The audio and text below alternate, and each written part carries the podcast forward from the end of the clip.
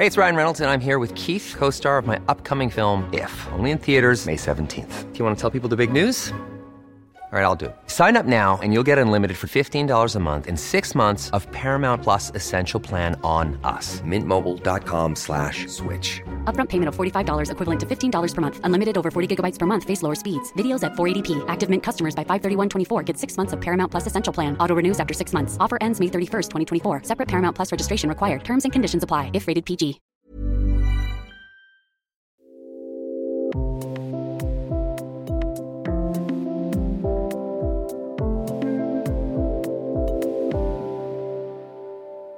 Herzlich willkommen zum Yoga Easy Podcast. Alle sind erleuchtet. Ich bin Christine Rösam. Alle sind erleuchtet.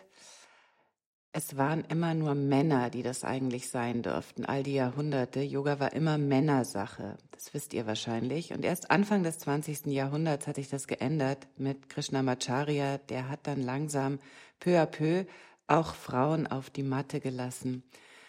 Dann hat die Industrie das spitz gekriegt, dass Frauen sich dafür interessieren, Frauen der Mittel- und der Oberschicht, die Geld hatten.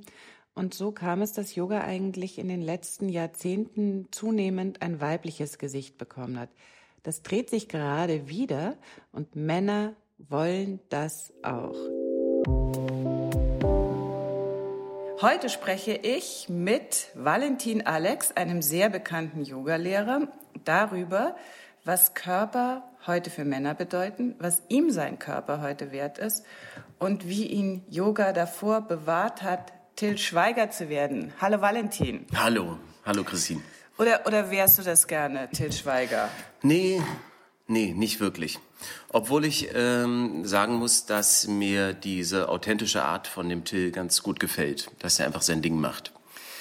Ähm, sollen wir erst mal so Komplimente austauschen zum physischen Körper? Ja, unbedingt. Ja. ähm, sag mal, ähm, wie fremd, äh, wir machen mal gleich einen harten Schnitt und gehen in die Vergangenheit, wie fremd war dir dein Körper in der Pubertät? Kannst du dich da erinnern? Nee. Dann, noch, noch, dann gehen wir noch weiter zurück. Ja. Vielleicht setzt dann die Erinnerung ein. Wann ähm, hast du deinen Körper zum ersten Mal ganz bewusst erlebt?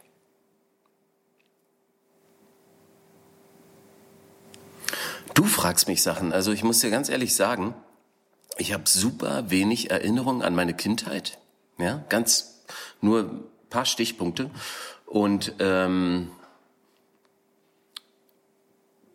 ganz spannend ist, ich bin in so einer intellektuellen Familie aufgewachsen.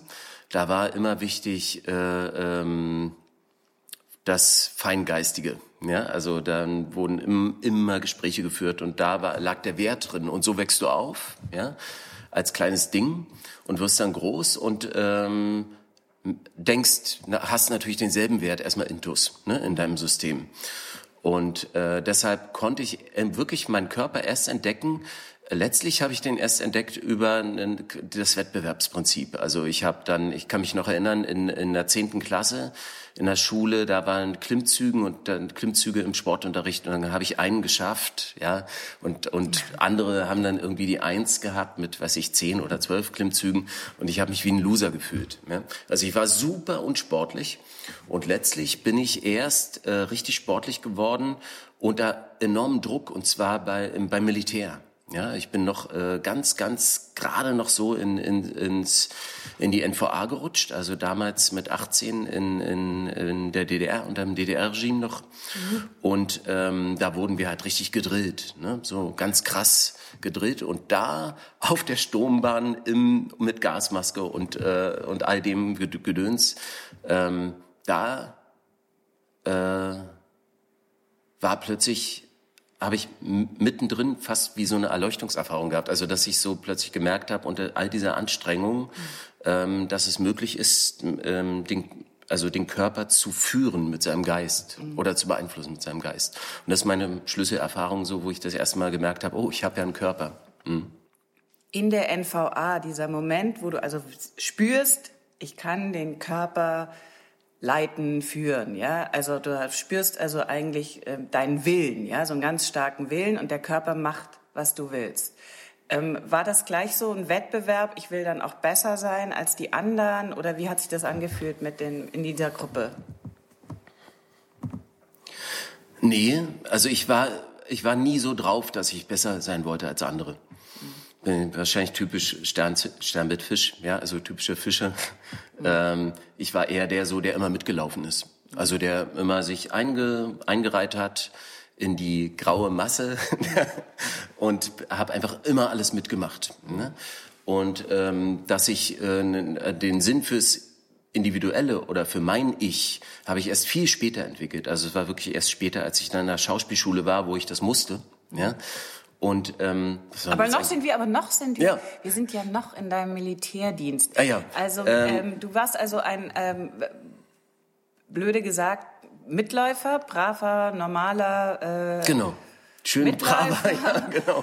Und ähm, bist dann in was für einer Verfassung da ausgeschieden? Also wie, wie gab es auch irgendwelche äh, Einbrüche oder schon erste Krisen da? In, in ja, also das war grausam. Also ich hab, muss auch ehrlich, ich habe mich neulich mit einem Freund mal drüber unterhalten und hab, da bin mir so be bewusst geworden, dass ähm, dass ich da ganz viel auch verdrängen musste damals, weil das einfach so furchtbar war. Also ganz die Vorgesetzten, dumm, ja, alles, anderen? das ganze System. Also das, die Vorgesetzten haben zugelassen, dass sich die anderen äh, gegenseitig fertig machen und unter Druck setzen. Und es war ein wahnsinniger Druck, mhm. aber unter Dummheit. Es mhm. war wirklich überall herrschte Dummheit. Das hat mich am meisten ge, ähm, also fertig gemacht einfach mhm. damals. Und ähm, und ich glaube, dieses, dieser Umgang mit dem Körper und äh, plötzlich sportlich zu werden oder plötzlich fit zu werden, war mein, mein, einzige, mein, einziger Kanal, mein einziger Kanal, mhm.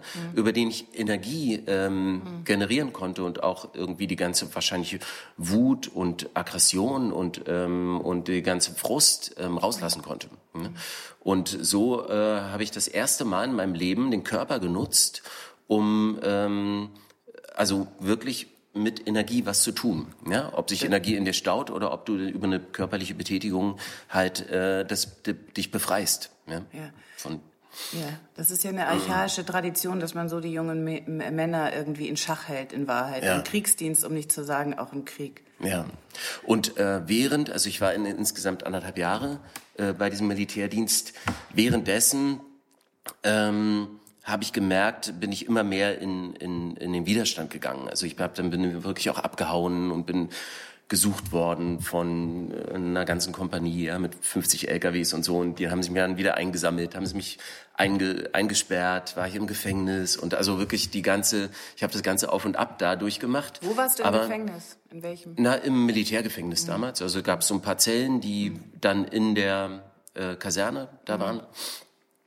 Also nicht im Militärgefängnis jetzt in mhm. Schwedt in der mhm. DDR, da äh, wurde man ja wirklich gebrochen. Mhm. Ne? Nee, dann hatte ich noch Glück, sage ich mal. Und spannend war, dann war ja schon die Wende, mhm. also ähm, und in, in, der, in der NVA wurde so getan, als wenn nichts passiert wäre. Ja, die haben so wirklich, als wäre nichts, Kopf in den Sand als wäre nichts gewesen. Ja, so. Und dann bin ich, äh, und da wollte ich natürlich auch, meine Freundin und alle meine Freunde waren dann schon in Westberlin, ja, und ich wollte natürlich auch Westberlin sehen und bin dann äh, nach Drewitz, also unten von, äh, vom Süden äh, an den Grenzübergang gegangen. Und ich hatte keinen äh, Personalausweis, den, den musstest du abgeben und eintauschen gegen einen Wehrdienstausweis. Da habe ich meinen Wehrdienstausweis da abgegeben am Zoll. Und war so eine nette Dame, die hat dann gesagt, ja, kleinen Moment mal bitte, hat sich umgedreht, ist rausgegangen, da habe ich gewartet und gewartet und da ist nichts passiert. Und plötzlich stürmten so zehn Zollbeamte auf mich zu, haben mich auf den Boden gerissen, äh, Handschellen, wieder, oh, und dann saß ich wieder in, in der Zelle und dann haben sie mich wieder eingesperrt. Es war so, und dann, äh, und dann bin ich wirklich damals krass verhört worden von, auch von jemand von der Stasi und, ähm, ein paar, und, und der, ähm, na, der Chef ja. von der ganzen Kaserne und ähm, haben so einen Scheinwerfer auf mich gerichtet, mich mhm. geblendet, dass ich nicht sehe, wer mich verhört. Und dann wollten, haben sie mir vorgeworfen, dass ich Waffen schmuggeln wollte, mhm. ja, von, vom Sozialismus in, äh, vom sozialistischen Staat, Vaterland in den äh, fiesen Kapitalismus rüber. Ja, ihr und, hattet einfach die besseren Waffen. Ja, ja, total. Und dann, äh, und das war so lustig, weil ich habe gesagt, haben Sie denn Waffen bei mir gefunden? Was, was ist denn das für ein Quatsch, ja? Wenn ich jetzt was beigehabt hätte, aber Und immer wieder haben die, die wollten irgendwie dann mich zu so einer Aussage zwingen, dass ich irgendwie Waffen schmuggeln wollte. Und ich konnte immer nur lachen. Ne? Da haben die mich dann, aber die hatten dann irgendwie auch keine, die haben mich dann irgendwie ein paar Tage in, in den Knast gesteckt da und dann ein Urlaubsverbot ausgesprochen. Da habe ich mir einen Urlaubsschein gefälscht später und bin dann wieder, wieder abgehauen, wieder in den Urlaub. Und dann hat's also, geklappt. Ja, ja. Also ich bin, äh, ich habe versucht, das System die ganze Zeit zu unterwandern. Also ich hatte irgendwie einen Freund, der war Regimentsschreiber, der hat mir immer die Unterlagen besorgt, habe ich die Unterschrift gefälscht und bin dann immer wieder raus. Ja. Und dein erster Tag im Westen, was hast du da für Erinnerungen? ich wette, du wolltest mich, du wolltest mir ganz andere Fragen stellen. Also mein erster Tag im Westen war ähm, toll. Also war alles schön bunt und äh, die Leute waren nett und ja, habe mich wohlgefühlt. Hab mir gleich so eine hässliche äh, Flickenlederjacke gekauft, schrecklich. ja. Und habe natürlich meine 100 äh, Mark Begrüßungsgeld. In, in West-Berlin? Ja, in, mhm. gleich abgeholt, klar. Und aber ich wusste, weil ich wollte mit einem Freund nach Vietnam ähm, fliegen äh, sofort direkt nachdem ich nach meiner Entlassung aus der NVA und wir wussten, wir brauchen da äh, US-Dollar. Dann habe ich mir ein bisschen was aufge, äh, aufgehoben von den 100 äh, Mark und habe die umgetauscht in US-Dollar. Aber ich habe für Vietnam auch Zahnpasta und äh, ähm, Fiebertabletten gekauft, weil die konnte man nämlich und Seife, die konnte man nämlich auch tauschen in Vietnam damals noch gegen alles Mögliche. Also ja, habe alles Mögliche mit äh, Zahnpasta, Seife und äh, Kopfschmerz- und Fiebertabletten bezahlt. Ganz spannend. Ähm, du, wie wie, wie kam es dazu, dass du Schauspieler geworden bist? Also, Wo du doch auf so einem guten Weg warst. Ja, ich war ja noch äh, auf dem Weg der Masse, äh, der, also der, du weißt schon, also ja. ich war ja so, ähm, bin, habe ja immer alle irgendwie alles nur mitgemacht. Und spannend ist, bis zu einem gewissen Grad in meinem Leben ist mir alles so passiert. Ja, und ich habe so das Gefühl, da hat mir einfach irgendwie eine Freundin zu mir gesagt, ja, geh doch mal dahin, die brauchen Männer oder so. Und dann bin ich dann dahin gelaufen zur äh, also Hochschule der Künste hier in Berlin und ähm, bin hin und habe gesagt, ja, ich habe gehört, ihr braucht Männer. Und dann haben die zu mir gesagt, was ich halt da machen muss, um die Aufna Aufnahmeprüfung zu machen. Dann habe ich mich ein bisschen vorbereitet, Aufnahmeprüfung gemacht. Was hast du dann, vorgesprochen? Ähm, ehrlich gesagt, ich weiß es nicht. Irgendein Ich weiß es nicht mehr. Ich weiß nur noch, dass die, äh, die ganzen Professoren, die da saßen in der Jury, mich gefragt haben, ob ich ein Lied aus meiner Kindheit singen kann. Und dann habe ich gesagt, ich bin im Osten aufgewachsen. Ich habe nur also Rotfrontlieder, also so Arbeiterlieder mhm. im Kopf, aber keine normalen Kinderlieder. So. Und dann haben die gesagt, na, dann singen Sie doch so eins.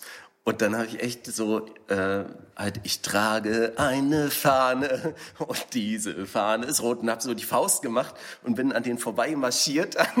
und äh, ja, ich glaube, das war der Moment, wo sie mich genommen haben.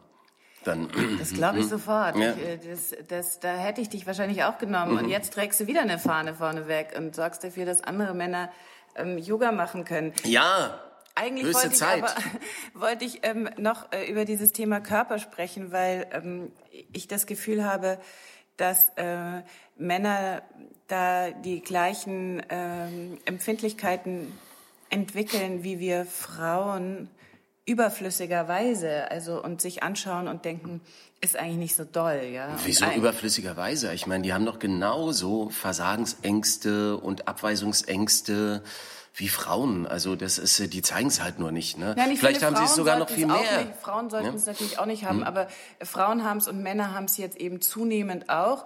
Deswegen ehrliche Antwort von dir: Wenn du in den Spiegel schaust, äh, was siehst du da? Ich finde mich toll, ja. Und ähm, aber das ist kein Zufallsprodukt, sondern es wirklich ähm, steckt Arbeit dahinter und zwar nicht körperliche Arbeit. Äh, es ist total wichtig, ähm, sich anzuschauen im Spiegel und auch wenn man da mal ein Fettpölzerchen oder was auch immer entdeckt, dass man, ähm, das, das ist eine hochspirituelle Übung, sich im Spiegel anzuschauen und zu sagen, du bist toll ja, oder du bist wunderschön. Eine wunderschöne Frau, ein wunderschöner Mann.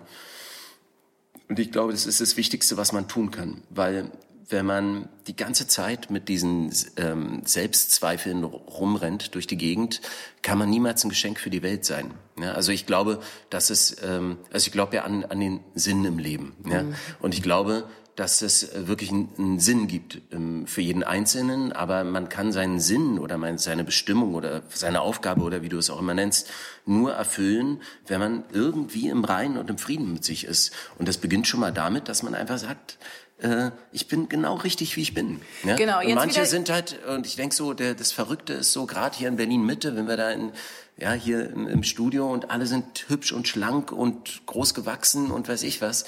Und es gibt aber auch Menschen, die haben einen anderen Körperwuchs und die sind ein bisschen molliger oder die sind ein bisschen stämmiger oder haben breitere Knochen oder was auch, äh, egal, ja. Und haben eben auch ein bisschen mehr Fettgewebe. Scheiß drauf, ja. Und es, ich denke auch immer, ähm, ich habe inzwischen auch so einen ganz anderen Schönheitsbegriff, weil ich sehe alles in dieser Körperdimension in sich. Weißt du, wenn man so einen Mensch, Mensch siehst und ähm, ich habe zum Beispiel auch eine Freundin, die an der ist ein bisschen mehr dran, mhm. aber die hat wunderschöne ähm, Proportionen. Mhm. So, ja? Und dann denke ich so, äh, das muss nicht immer schlank, schlank, schlank sein, ja. Und, und äh, es ist so ein Wahn. Und ähm, ich finde auch, es ist ebenfalls eine hochspirituelle Übung, sich davon loszusagen und zu befreien, ne? was leicht gesagt ist. Ne? Also ein äh, Sinn des Lebens ist, ähm, sich zu betrinken. Das ist gesellschaftlich anerkannt. Du hast es vorhin erwähnt. Und du hast es auch schon mal öfter äh, erwähnt, denn du trinkst ja schon lange nichts mehr. Ähm, sag mal, wenn du zurückblickst, was war bevor du aufgehört hast, Alkohol zu trinken, was war da so eine gute Dosis für dich? Was war dein Lieblingstrink? Wie viel davon? Also ist ja jetzt schon elf Jahre her, aber da ähm, ich habe gut, also Rotwein immer getrunken und äh, in meinen besten, also lange, lange Zeit immer eine Flasche Rotwein am Abend. Mhm. Und es liegt natürlich auch daran, wenn du am Theater bist, dass du die Vorstellung ist spät zu Ende, du bist voll auf Adrenalin, du musst irgendwie runterkommen und dann ist es auch so das Ding, was da alle machen im Theater, die gehen dann in, in die Kantine danach und dann trinkst du dich eben runter, ja, ja so um, um irgendwie äh, runterzukommen. Ja? Zigarettchen dazu? Natürlich. Also Kettenraucher war ich auch noch, ohne Filter natürlich. Und, ähm, und das äh, Schlimme ist aber natürlich, dass du ja merkst, ähm, wenn du so mit deinem Körper umgehst, ja, wenn ich so ins Bett gegangen bin, morgens wieder aufgestanden bin und einen irrsinnigen Kater hatte, dann musste ich erstmal mit äh, acht Espressi den Tag beginnen, bevor ich irgendwie das Gefühl hatte, ich äh, kann aus meinen Augen schauen. Ja. Mhm. Was würdest du heute gerne noch an dir ändern? Also ich kann mir nicht vorstellen, dass wir hier irgendwas finden würden an dir, aber was würdest du persönlich an dir ändern, wenn du könntest? Es ist äh, spannend, weil ich das auch gerade tue. Also ich bin am mich immer noch befreien, was glaube ich nie aufhört, bis zum letzten Atemzug von Dingen, die mich äh, schwer machen oder die mich runterziehen. Ne? Oder die mir keinen Spaß machen. Ich bin oh, der, das klingt so, als sind da so ein paar Leute dabei, die jetzt schon ausgestrichen bin, sind und die du schon aus deinem aus deinem iPhone X oder so gelöscht hast. Ja. Ist so, ja? Mhm. Okay. Das ich ja, ich räume gerade ordentlich auf. Geht schon ein Weilchen so und, äh, und es tut sehr gut. Tut sehr gut aufzuräumen. Wenn und vor allem, ich bin der Meinung, also ich, nur noch mal als kleiner Anhang, ich ähm, bin der tiefsten Überzeugung, dass man ähm, die Arbeit nicht tun sollte, um am Ende des Monats äh, eine Überweisung auf seinem Konto sehen zu wollen. Ja? Weil dann ist, das ist der, da ist man so daneben, das ist man so neben dem Sinn seines Lebens. Und wenn man das anders macht und sagt, okay, ich arbeite, weil ich darin Sinn finde, weil ich da dadurch mich ausdrücke, weil ich vielleicht mich zum Geschenk äh, für andere machen kann oder irgendwie in den Dienst treten kann oder wie auch immer, dann ähm, macht man das nicht des Geldes wegen. Ja, das kommt dann automatisch. Und ähm, dann beginnst du ähm, auszusortieren. Du musst es tun, ja, weil du einfach merkst, für bestimmte Dinge bist du nicht gemacht. Die kannst du dann auch nicht tun. Du musst irgendwie weiter delegieren oder äh, ähm, dich davon lösen und dich auf die Dinge zu konzentrieren, die du kannst. Ja? Klingt natürlich äh, sau einfach, aber was man dafür braucht, ist natürlich nicht nur ein ganz klarer Kopf, die Fähigkeit, sich nicht in die Tasche zu lügen, ja. äh, sondern vom, und, und nicht nur das, sondern vermutlich auch so äh, bisschen Intuition, um, um eben genau zu spüren, äh, worin die eigenen Stärken liegen und also nicht, nicht die, die man gerne hätte. Nicht nur ein bisschen Intuition. Ich glaube, der, äh, äh, Intuition ist der ähm, das A und O im, im, ähm, Im Leben? Entscheiden. Also weil entscheiden heißt ja zwei ja. Dinge voneinander scheiden und wir haben ständig die Wahl. Ja? Du kriegst das Jobangebot, du kriegst das Jobangebot. Du darfst, kannst dich mit dem treffen oder mit dem treffen. Ähm, du kannst den Termin zusagen oder den Termin zusagen. Und, ähm, und während wir äh, in dieser unglaublichen ähm, Entscheidungsfülle immer drinstecken und dann, okay, was mache ich, was mache ich jetzt, ja? Wenn ich da nur mit meinem Kopf durchgehe und, und irgendwie Karriereplanung mache, beispielsweise, ja, was ja viele machen, die sagen, okay, ich habe hier irgendwie ein Karriereziel oder ich will da und dahin und ja, danach treffe ich meine Entscheidung, dann man, äh, liegt man, glaube ich, total daneben. Ja? Und ähm, je mehr man seine Intuition schult, das ist wie Schwimmen lernen, glaube ich. Ja? Dass man, ähm, wie man schwimmen lernt und eben ins Wasser springen muss und auch mal Wasser schlucken muss, um äh, das zu lernen, äh, muss man auch seine Intuition schulen. Und ähm, dann sag uns mal eine deiner äh, äh, größten Fehlentscheidungen im Leben, wo du dich wirklich nachweislich falsch entschieden hast ja. und jetzt nicht sagst, nee, das war eigentlich ganz gut. Also beispielsweise ein ganz einfaches Beispiel. Ich bin Eule. Eu Eule. Ich bin Eule. Also ich bin ein äh, ich äh, kann nicht so früh aufstehen. Ja, aber dafür so. bin ich, äh, ich bin nicht Lerche, ich bin Eule. Okay. Ja? Mhm. So. Und ähm, damals, als Schauspieler, wollte ich äh, unbedingt berühmt werden und äh, als junger Schauspieler und wollte äh, dann unbedingt drehen. Ja?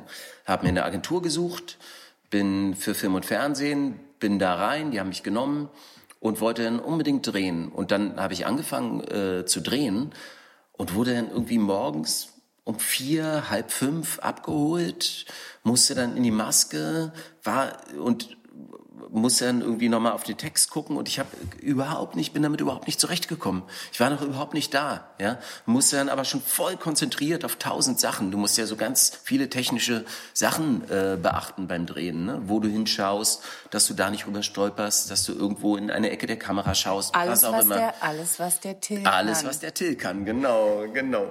Und ähm, da habe ich gemerkt, ähm, beim Nachtdreh habe ich mich super gefühlt. Ja, also Nachtdreh war super. Da beginnst du ja irgendwie am Abend 18 Uhr, super. Ja, da war ich dann fit.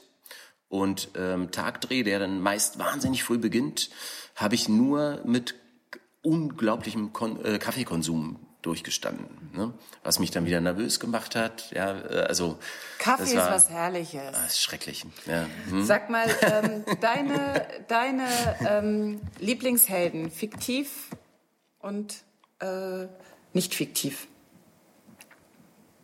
Oi Gott, meine Lieblingshelden. Ja, vielleicht hast du ja auch gar keine oder oder oder du bist schon ein bisschen schusselig und hast alle vergessen. Ich glaube, ich habe alle vergessen. Oder vielleicht ist es Angela Merkel, Physikerin wie dein Vater. Und auch aus dem Osten und auch gegen Mauern. Ja. Ganz spannend. Also ich habe ja schon ein lebendes Vorbild, der, das ist der Dieter, Dieter Hörner heißt er. Der ist so mein Lehrer und wir sind inzwischen auch ganz stark befreundet. Bei dem, aber der hat nichts mit Yoga zu tun. Aber de, bei dem habe ich eine Persönlichkeitstrainerausbildung gemacht und der ist super mh, mm, authentisch, sich unglaublich treu, äh, ist in einigen Dingen äh, so attraktiv altmodisch, sage ich jetzt mal. Ja, also der steht zu bestimmten Sachen in seinem Alter, wo er einfach sagt, nee, ich, da habe ich keinen Bock, ähm, mich Berghain ohne neu mich. zu machen. Ja, ja, genau. Und ähm, und vor allem durch den habe ich meine, also ich bin mal äh, in diese Ernstfalle gelaufen als Yogalehrer. Also ich hatte mal in meinem, ähm, ja, schon ein paar Jährchen als Yogalehrer ähm, das Gefühl, komplett meine Lebensfreude verloren zu haben. Und Wieso? dann, du stehst da vorne, hast äh, die Verantwortung. Im Grunde ist es auch ein recht einsamer Job, ja, obwohl du natürlich viele Leute da hast, aber letztlich da diese auf diesem Lehrersitz da vorne bist du allein. Ne? Und ähm, und irgendwie habe ich meine Lebensfreude verloren. Also ich äh, ich gehe jetzt mal nicht näher darauf ein. Das kam auch, wo ich herkam, also aus welchem Umfeld äh, ich da kam in der Yoga-Szene und so. Und dann habe ich das irgendwie so mitgenommen, dass das sehr ernst ist und sehr diszipliniert ist und dass man sehr äh, Arschbacken zusammenkneifen oder besser gesagt Mula Banda ziehen ja. muss. Also, und ähm, dass es so eine, eine sehr starke Form haben muss. Und dann ähm, hat mir das sehr geholfen über den Dieter, der hat mir äh, geholfen, der, diese Form loszulassen. Und ähm, ja, seitdem bin ich äh, äh, befreit. Sehr, ja. Wenn man also dein Leben bisher unter ein Motto stellen wollte, dann wäre das auf jeden Fall immer wieder dieses Ausbrechen. Damals aus der NVA, dann aus äh, bestimmten festen äh, Yoga-Methoden, Disziplinen. Und das ist wahrscheinlich auch deine Stärke, dass du das so verkörperst, dass die anderen irgendwie einfach da mitmachen wollen. Weil man spürt, dass dir das Spaß macht. Ja, also ausbrechen aus, aus äh, Systemen, aus einem System, ähm, wo man sich nicht mehr frei entfalten kann. Ja, und das passiert ja äh, immer. Es passiert ja eigentlich immer, ja. Es sei denn, das System gibt nach und sagt dir, ja, wenn du in, in ein System, alles ist ja ein System, ein Unternehmen ist ein System, eine Familie ist ein System, ähm, der, und dann gibt's bestimmte Regeln, ja, die du eben befolgen musst. Und ähm, ich, das würde ich jedem Menschen bis heute raten, immer ausbrechen aus einem System, wenn man das Gefühl hat, äh, nicht mehr frei atmen zu können. Und, und darüber jetzt bist du aber jetzt bist du aber Veganer und jetzt muss ich dich schon mal fragen: Ein echter Mann, der isst doch Fleisch. Also ich finde Fleisch eklig inzwischen, ja. Aber äh, spannend ist, also es ist ja uralt. Es war ein Scherz. Ja, ich weiß. äh, aber das, aber ganz viele Männer nehmen das sehr ernst. Ne?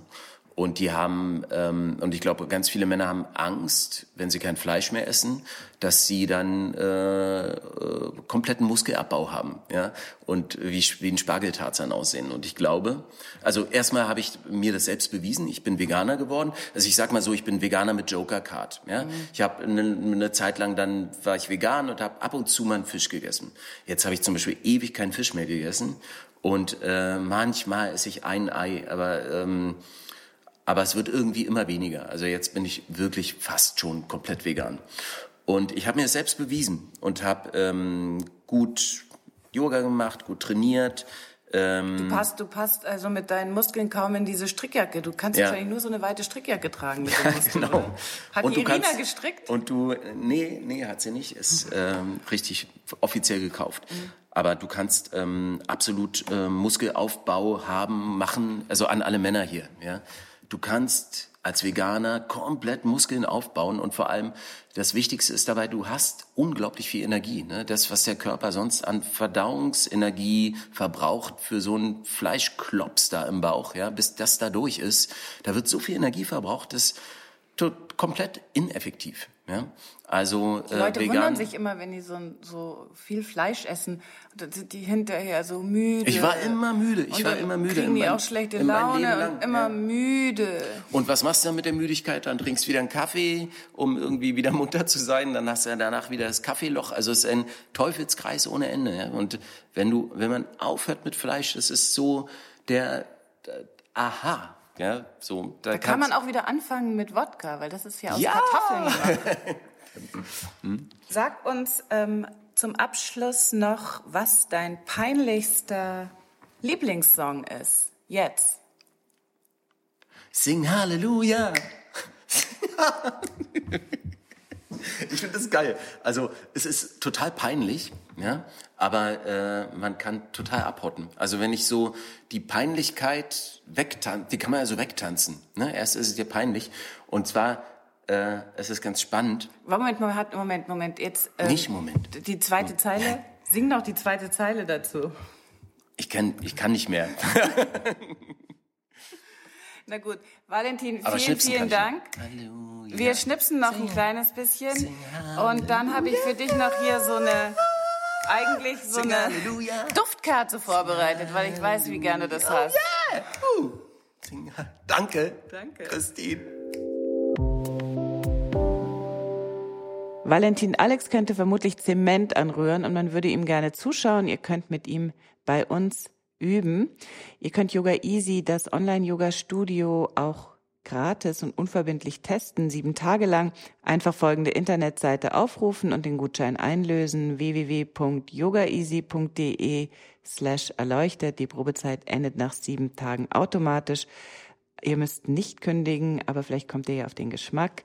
Ihr könnt mir gerne einen Kommentar hinterlassen oder mich liken, wie man das heutzutage so macht. Und ich wünsche euch einen schönen Tag.